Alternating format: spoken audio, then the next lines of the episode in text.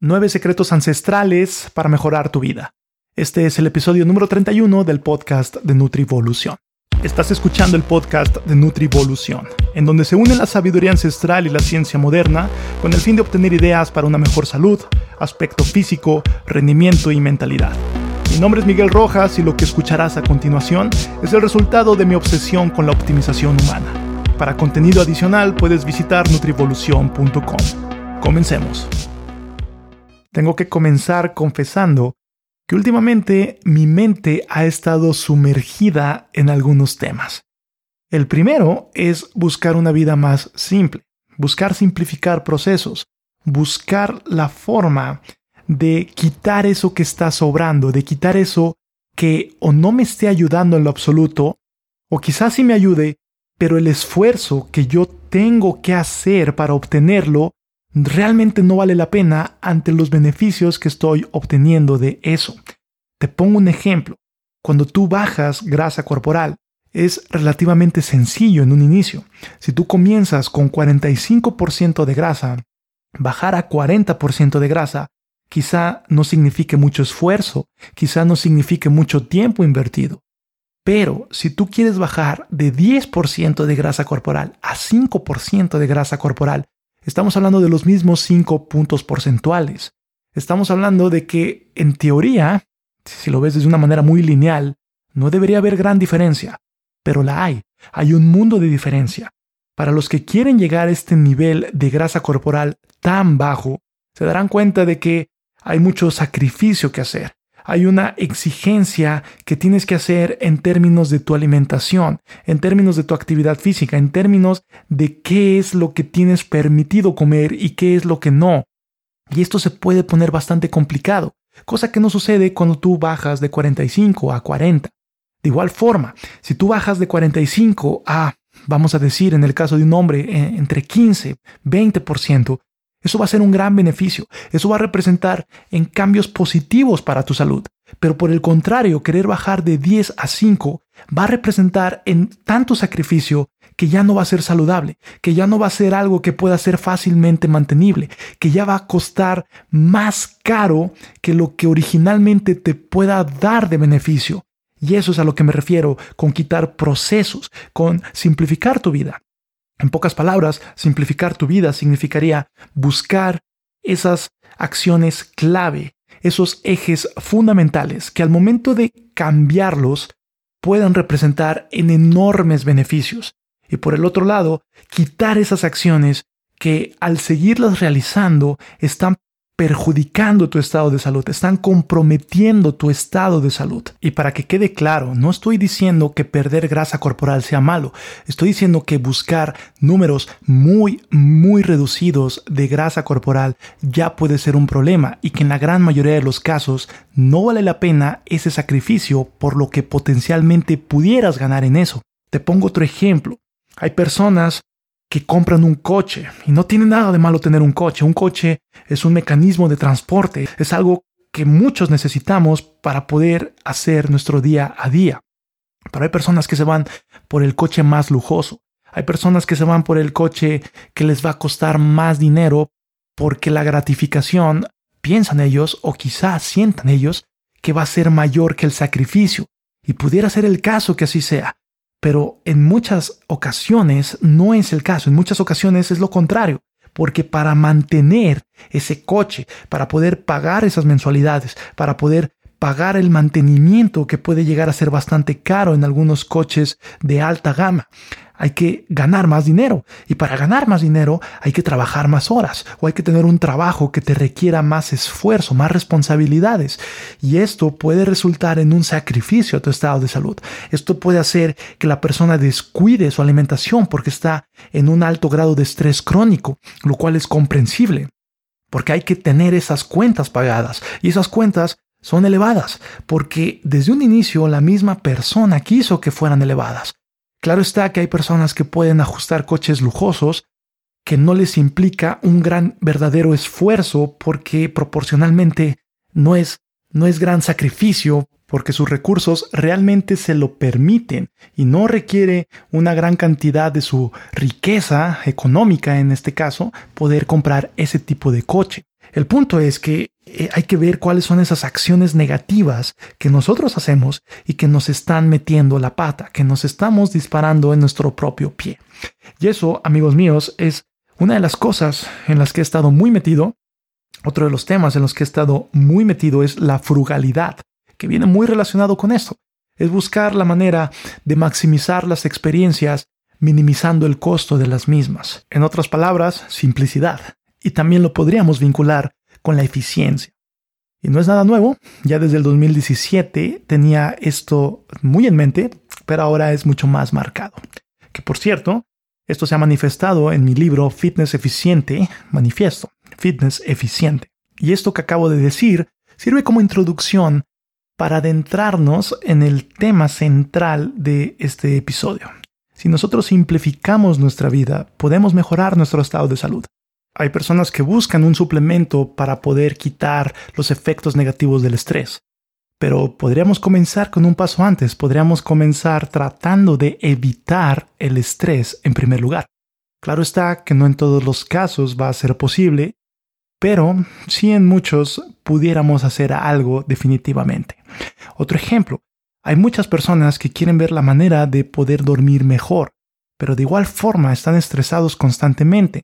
Tienen mucho trabajo, el cual tienen que realizar en horas que tienen que ver con la noche en la que nuestro cuerpo preferiría estar en descanso, y en muchas ocasiones esto no es saludable. Y esta introducción tenía dos propósitos. El primero era compartirles en lo que ha estado mi mente últimamente y las cosas que podrían estarse asomando y de las cosas que podría estar yo hablando en futuros episodios de esta nueva temporada de podcast. Y el segundo propósito es que considero que esta introducción es la ideal para compartirles estos nueve consejos que estas distintas sociedades, digamos, simples, que tienen una vida simple o que tratan de tener un estilo de vida sencillo, nos pueden ofrecer. Estas sociedades han sido denominadas las zonas azules y básicamente surgen por el autor Dan Butner, que trabajaba en National Geographic y él básicamente se dedicaba a viajar por el mundo haciendo distintos tipos de investigaciones. En una ocasión hizo una investigación acerca de cómo y por qué las personas que vivían en ciertos lugares tenían menos incidencia de enfermedades metabólicas, eran más felices y a la par solían vivir más tiempo de lo usual. No era raro ver personas que vivían más de 100 años en estos lugares.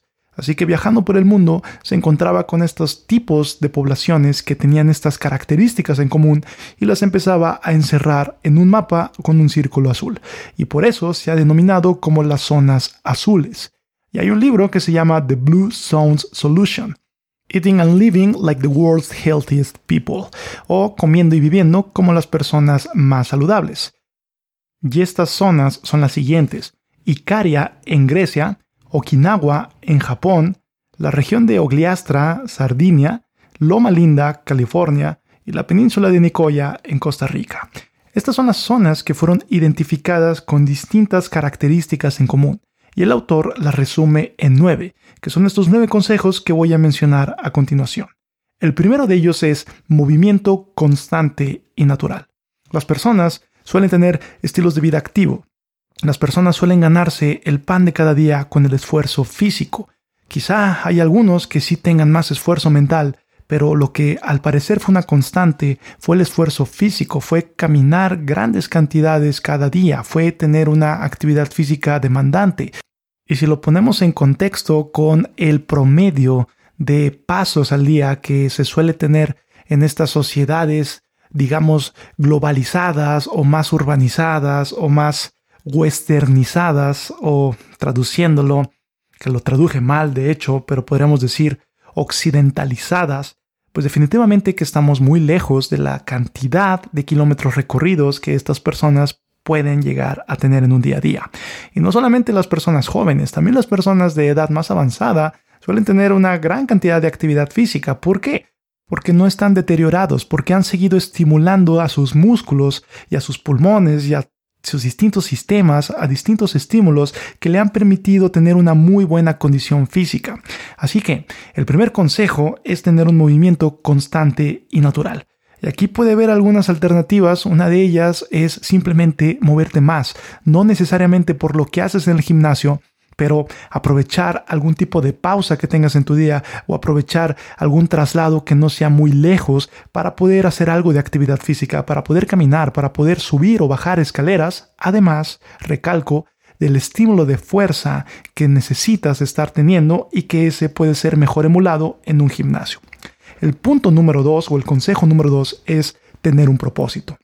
Una de las características en común que tienen estas regiones es que tienen un propósito de vida. Es que de una u otra forma, porque les pueden llamar con distintos nombres, pero hay un sentido de levantarse cada día en las mañanas para poder hacer algo y esto los mantiene con vida, esto los mantiene brillantes, esto los mantiene con ganas de vivir la vida y sin duda que esto también puede influir bastante para que alguien pueda tener una buena cantidad y calidad de vida.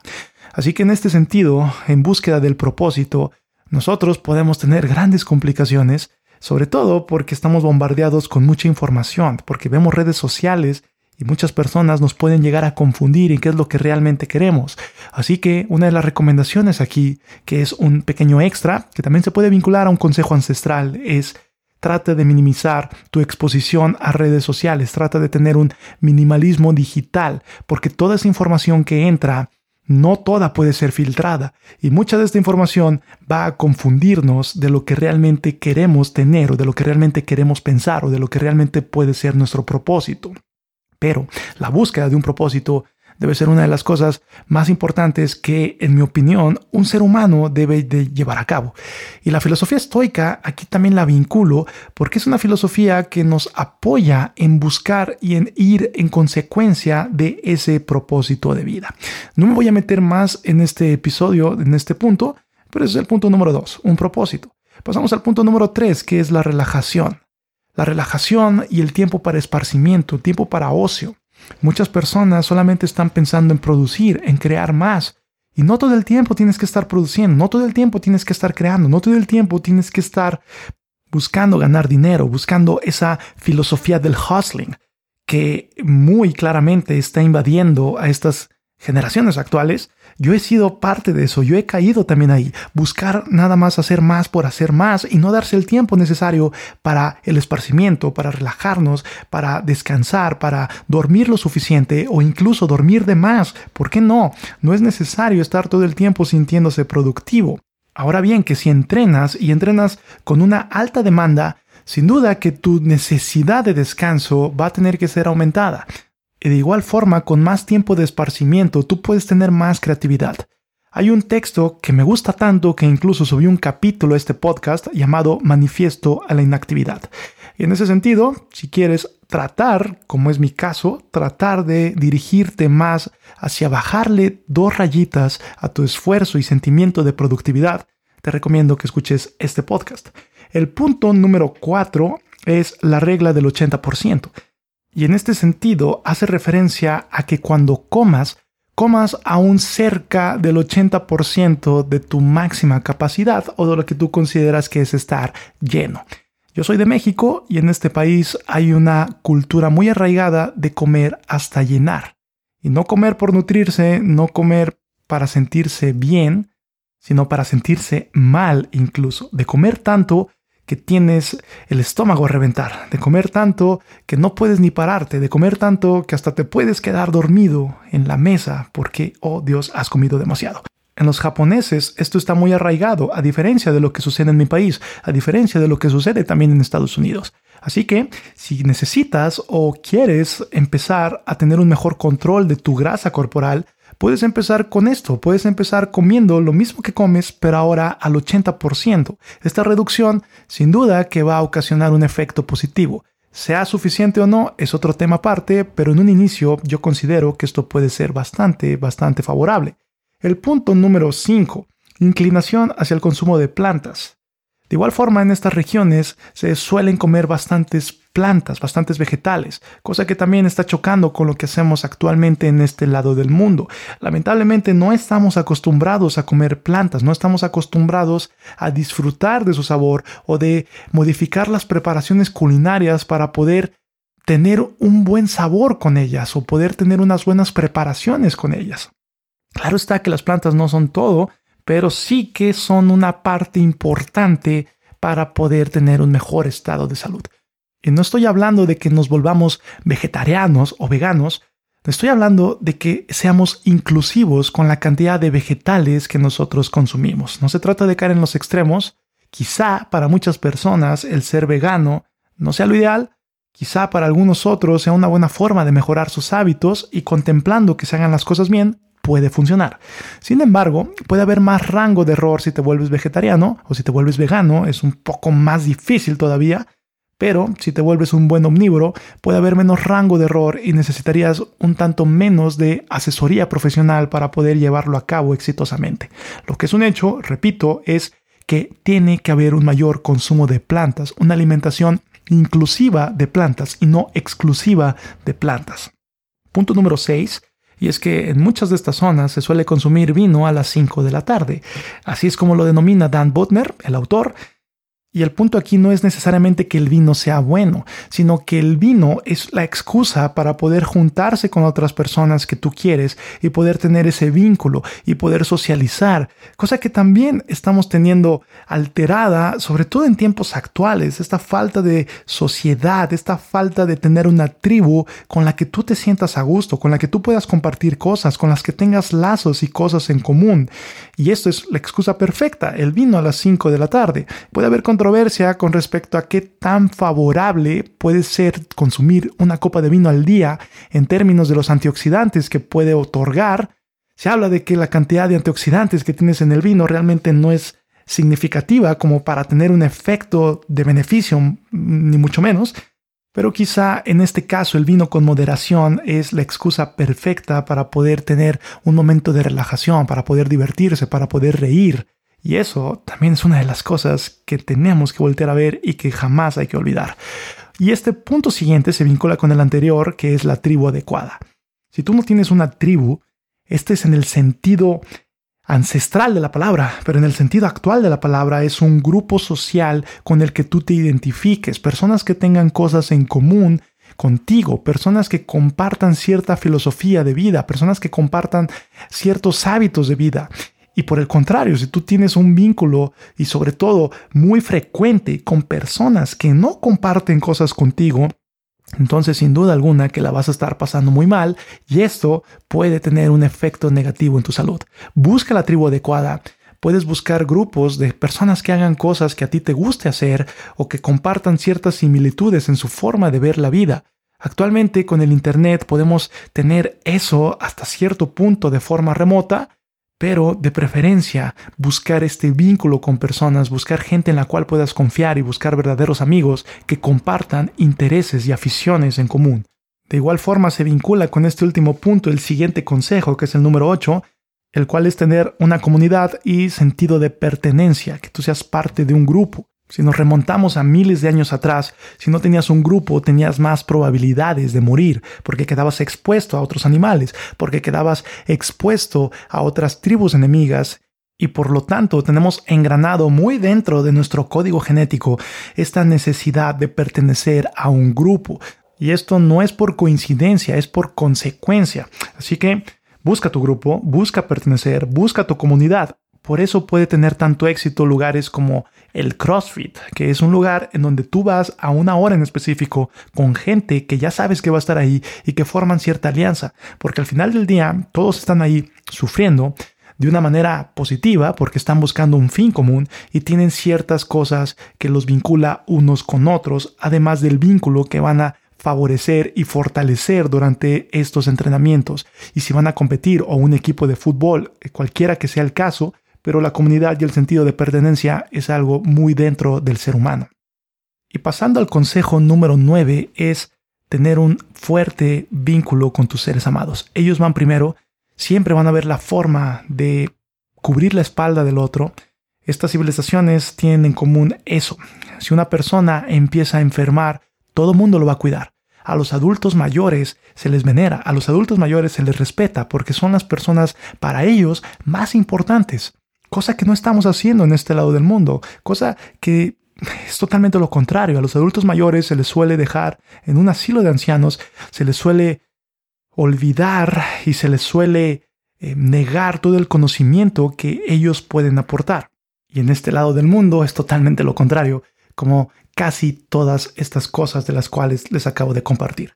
Así que, a manera de conclusión, quiero recalcar el hecho de que en estas sociedades las personas viven más y mejor, tienen una mejor cantidad y calidad de vida, son personas longevas, son personas felices, son personas con una menor incidencia de enfermedades metabólicas, tales como diabetes, hipertensión arterial, cánceres y demás cuestiones que actualmente tenemos en este lado del mundo bastante, bastante fuerte.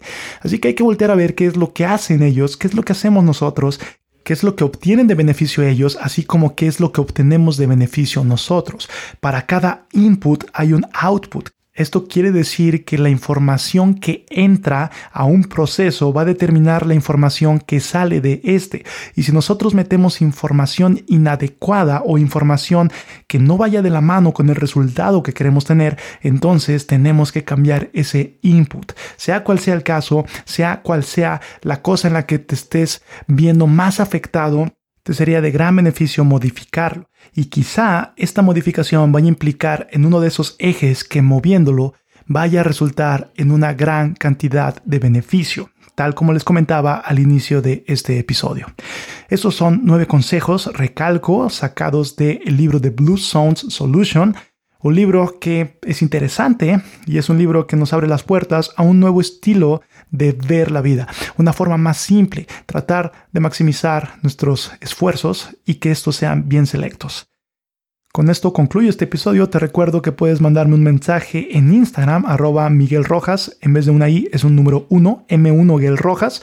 Y con mucho gusto puedo estar aceptando sugerencias o preguntas para que puedan estar apareciendo en siguientes episodios. Muchas gracias. Yo me despido, no sin antes recordarte. Ve y levanta esa barra. Este es el fin de este podcast. Muchas gracias por haber estado aquí. Puedes mandarme un mensaje con tus comentarios en arroba M1 Rojas. Nos vemos hasta la próxima.